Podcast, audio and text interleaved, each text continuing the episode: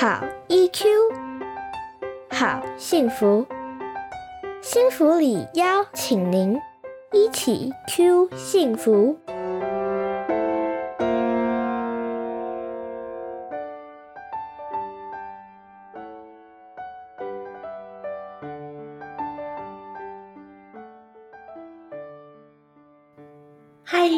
大家回到一起 Q 幸福频道，我是节目主持人骆玉芬，临床心理师。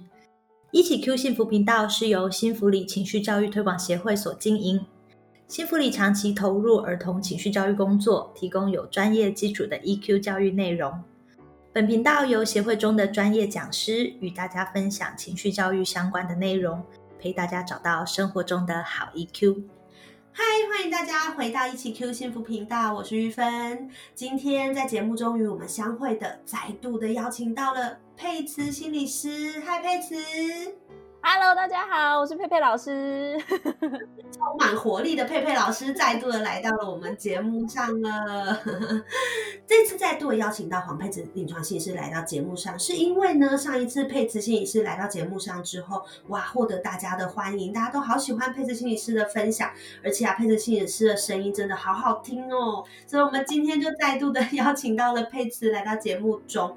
以防呢有人今天是第一次呢见到听到配置心理师好听的声音，我要再跟大家重新介绍一次配置心理师哦。佩慈心理师他除了是新福里的专业讲师之外呢，他同时也是台南市的社区跟学校里面进行服务的心理师。他擅长处理的呢是从学龄前一路到青少年各个阶段孩子的注意力训练啊、情绪行为困扰处理等等各方面的问题。所以呢，上一次我已经抛给配置心理师一个大家常常敲碗想知道的问题，叫做呃，就是孩子暴怒的时候要怎么冷却。如果还没有听到这场节目的，欢迎呢再搜寻看看这一集的节目。这一次呢，我一样要再给配置心理师一个很大的挑战哦，也是一个常常被问到的问题。你准备好接招了吗？我想我应该是准备好了。上一次还有一点紧张呢，这一次呢，没错，看到大家热情的回应之后呢，看起来就是觉得，哎、可以，可以，可以，所以我也觉得你一定可以的。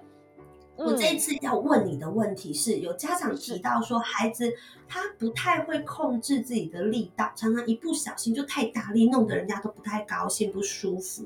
这个我自己也在治疗室里面常被问到，就很多孩子他对力气的控制不是那么的好，所以就是要怎么样可以教孩子去控制好他的力气呢？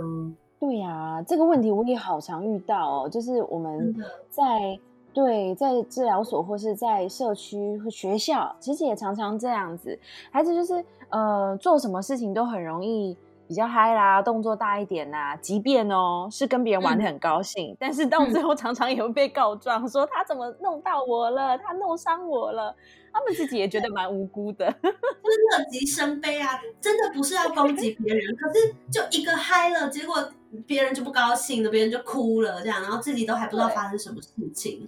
没错，哦，所以我们遇到这个问题的时候，哎，或许我们也可以 想想看哦，孩子到底是故意还是不故意的？因为我们常就是被告，我们是被告状的那一个，家长就会比较紧张，想说啊怎么办？我的孩子怎么会会做这些事情？然后就会开始想。怎么了？怎么了？但是我们也需要先弄清楚，就是，哎，孩子做这件事情是故意的呢，还是不是故意的？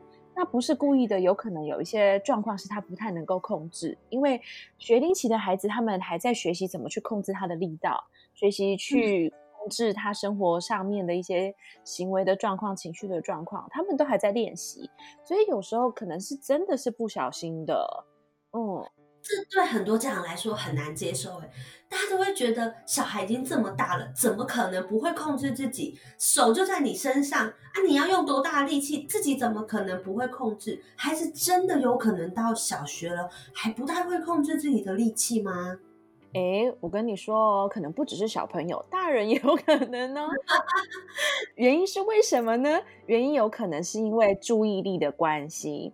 因为啊，当你情绪很嗨，又或是你在一个很开心，有时候不见得是开心，有时候当你有一个情绪出来的时候，你的注意力的资源是会被占据的，所以你的呃，你可能就变得比较呃少去注意到环境发生了什么事，所以会不小心去弄到别人，或是不小心弄到了什么事情。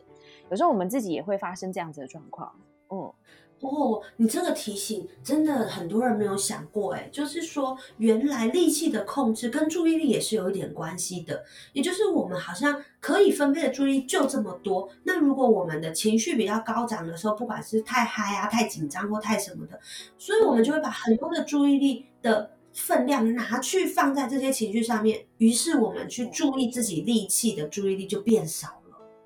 没错，所以他们就变得比较难去注意到环境发生了什么事，所以他们也常常 会发现，哎呀，哎，怎么了？他自己其实也蛮错愕的，这样的。所以这个不可控制，其实不是不能控制自己的力气，而是在那个状态底下，自己没有足够的注意力去控制了。嗯，也可以这么说。其实他是没有足够的注意力的资源，让自己去注意到环境发生什么事，以至于他没发现嘛。那没发现，当然就没有办法去做控制这件事情啊。因为大脑做不出他不会的事，或是做大脑不知道他不会的事情。这个啊，我相信对很多的家长来说，也都是哇，有一种耳目一新的感觉。原来力气的控制还不只是肌肉力气、手的动作的控制，它还包含了大脑的一些功能上面。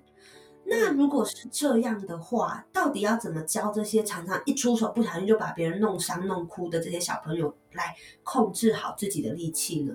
嗯，如果是要教他怎么控制力气这件事情啊，我也会蛮建议先从一件事情开始。既然我们知道它跟注意力是有关系，那我们第一步可以先教教孩子怎么观察，教孩子如何观察可能会是第一步。嗯，哎，注意力要怎么观察呀？你有时候啊，事情发生的状态呃状况下，我们可以先协助孩子自观察一下自己。哎，发生了什么事？就是我们先不急着去帮孩子说，哎，你怎么了？为什么这么做？或是哎，你刚刚做些什么事？有时候我们只是停下来说，哎，发生了什么事情？你自己有发现吗？又或是哎，怎么了？然后让他自己去，哎，先停下来观察一下。哎，对啊，我自己怎么了？刚刚到底那一拳是怎样？或是哎，我刚那一脚到底是怎样？嗯，你你提到一个，我想到很多这样在或大人，不一定讲的时候是学校老师啊，或其他的大人，我们在看到孩子，比如说一不小心出手伤了人家，我们的第一句话可能是：你为什么要这样子弄他？或者是你为什么要打他？然后孩子就会觉得很无辜，我才没有打他，我才没有弄他，于是就陷入了一个啊，你明明就把人家弄伤了这样子的没无效的 争论之中。对，没错。这个提问其实是可以不一样的。我们的问题是你刚刚怎么了？发生了什么事情？嗯，这样好像就开启了不一样的路径了。对呀，而且一部分也是。给孩子有机会去澄清他自己的状况是怎么样，然后一部分也帮助孩子去练习观察自己的状态。所以有时候我们不急着去下结论，又是不急着去帮孩子标定他到底发生了什么事，反而是多了一个机会让孩子去做练习。嗯，哇，这真的好重要。所以比如说，我们问孩子说：“刚刚怎么了？”他为什么为什么会打到他？那也许孩子就会开始去想，哦，我刚刚只是要把东西拿给他，但好像太大力了。这时候孩子就有机会去注意到自己的状态。没错，嗯，哦，而且孩子其实，在弄到别人的当下，他自己可能也很错愕，也很挫折。然后，当我们已经先把它标定他是那个方向的走向的时候，他就自己也不晓得发生了什么事，然后就被骂了。那他其实也会有一些情绪在那里。哦，哎，这真的耶！如果孩子其实自己已经有一些挫折，可是我们却急着去指责他的时候，孩子反而没有办法透过这种挫折的经验，然后重新去调整自己的行为，就会开始为了因为被指责带来的不舒服而需要去照顾自己，然后就会开始有一些，比如说抗议啊、反对啊之类的。嗯，对，然后家长就会或是老师就会开始觉得，哦，你在狡辩吗？但是你刚明明就动手，然后又开始一个无限回圈了，还在那边变，还在那边回嘴。没错，所以孩子孩子犯犯错的时候，反而是一个机会，就是他出手，不管是不是小心或不小心，他的确让别人受伤了，这的确不是一件好的事情。他嗯呃，他的确有可能是一个错误，但是错误其实就是学习最好的一个机会。他刚好有个机会可以去练习怎么表达他自己。哎，可是这样就会有家长提到啊，那难道别人的小孩，或者我们家是那个常常被不小心攻击到的小孩，我们就活该要承受这些，让他去练习吗？我们就要当那个沙包吗？当然也不是哦。嗯，那要怎么办？要怎么办呢？应该是说，对呀，孩子遇到了这个状况，他也真的的确发生了。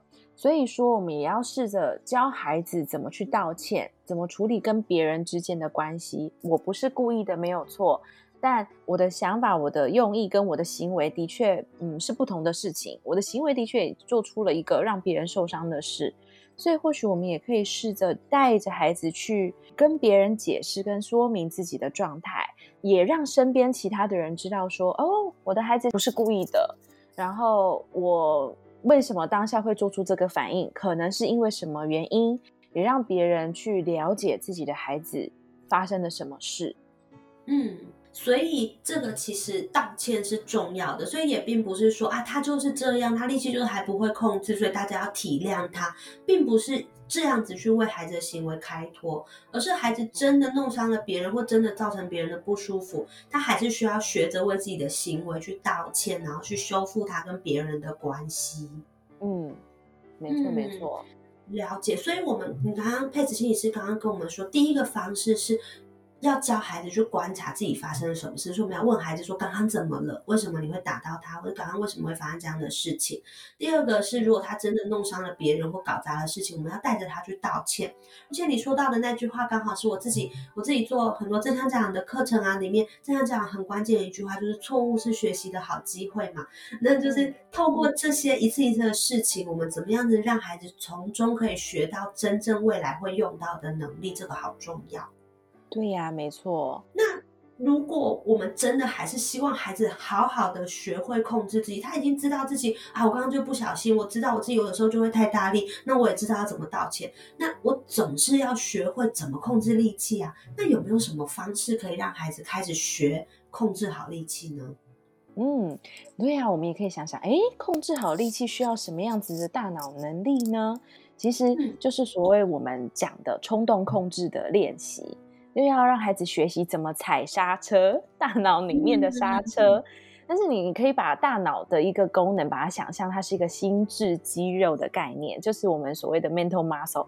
哎，肌肉是什么意思呢？其实跟我们身体的肌肉的概念很像哦，就很像是我们要练二头肌、三头肌的时候，我们可能就要举哑铃练手臂，或是练核心，只要做仰卧起坐。你想练哪个部位，你就要做什么样子的动作嘛。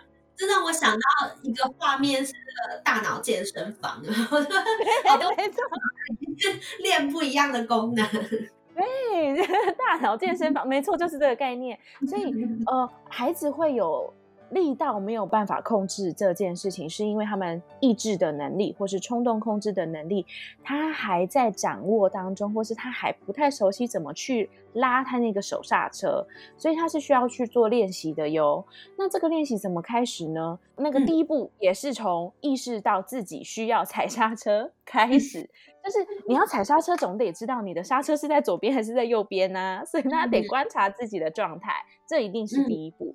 那知道了自己的状态之后，我们就会要开始让孩子去练习，说，嗯，什么时候需要停一停，然后什么时候是需要踩刹车的，然后踩刹车的时间可能有多长，然后让他自己要预先做一些准备。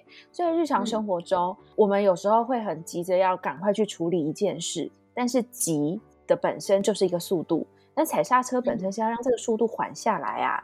所以有时候我们可能也需要把我们的步调开始放慢。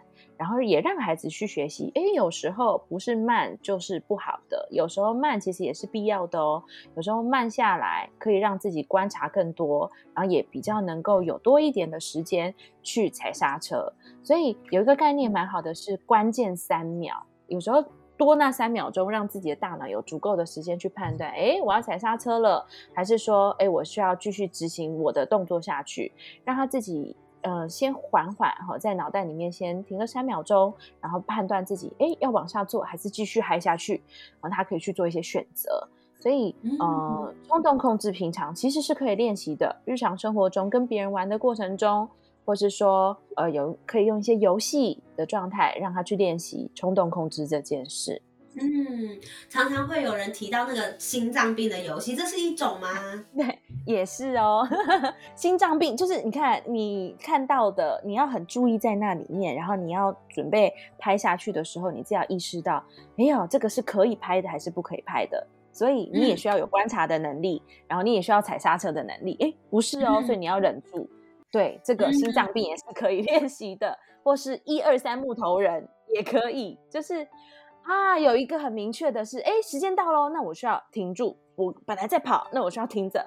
这个也可以，所以日常生活中这些游戏也可以帮助他们做冲动控制的练习。嗯，所以其实讲到练习一些能力的时候，并不是那种很枯燥的，就是来训练上课之类。常常我们也可以透过一些游戏跟孩子一起练习这些重要的能力。所以呢，刚刚我们提到说，对啊，很多孩子都会有这种力气控制的问题，但是我们从让孩子先观察自己到底发生什么事情，然后意识到自己哦，原来力气的控制没有那么的好。那该修复的去修复。那平常日常的生活里面，我们也要带着孩子去练习这些冲动控制，让他的这个大脑里面的肌肉能够更强劲，然后在需要拉住自己的时候，有力量可以拉住自己。嗯，没错，没错。哇，今天的分享真的太实用了！谢谢佩慈老师再一次的跟大家分享了这个很多家长会好奇的地方。那在今天的节目之结束之前，我一样想要邀请佩慈老师给大家一句话，让大家可以带在身边，常常回想起来，然后帮助自己。你会可以跟大家说些什么呢？嗯。我我想要跟大家说的是啊，我们在处理任何行为之前，都不要忘记情绪的连接。就是孩子出现的这个情，这个无法控制力道的状况，他当下自己本身也可能是慌张的，所以不妨我们也把自己的步调放慢一些些，听听孩子怎么说，让孩子也有表达自己的机会。这个好重要哦，就是我们需要听听孩子，让孩子有机会表达自己。这个我们刚刚虽然在讲的是力道的控制，但是其实呢，这背后还是有很值得去了解跟聆听的地方。那再一次的谢谢佩慈再度的来到我们的节目上。如果大家也跟我一样很喜欢佩慈老师的分享的话，欢迎在各个平台上面留言，让我们知道。如果你也有一些问题想要提问，邀请协会里面的心理师们来跟大家分享的话，也可以在各个平台上面跟我们提问哦。那我们今天节目就到这边，那欢迎继续锁定我们频道，我们下次见喽，拜拜，拜拜。